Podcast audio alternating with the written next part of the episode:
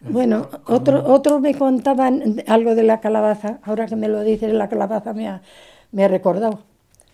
Había un hombre que tenía una higuera, igual ese te lo has oído, pero es muy viejo, ¿eh? Tenía una higuera y todos los años se las quitaban los hijos los mozos.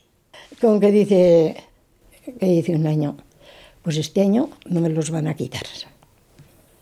Y dice, y yo me voy a quedar con una escopeta en una chabola que tenía para esperar cuando vengan a, a por los higos los mozos.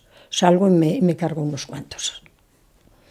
Con que va, y, estaban los higos maduros y ya empezó él ir a dormir todas las noches a la, a la chabola.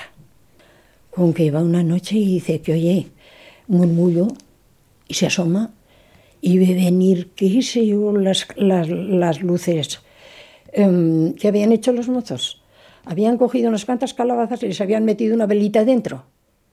Y iban con las calabazas en la mano y el otro que ve las calabazas, pues se creyó que eran ánimas.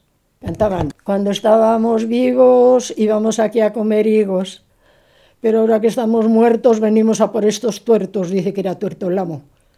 Echó a correr, se fue a casa con más miedo que no sé qué me diga y, y luego, bueno, fue la, la monda aquella noche, le quitaron todos los higos los mozos y, y, el pobre hombre pues ya se dio cuenta luego que, que que, se la habían jugado.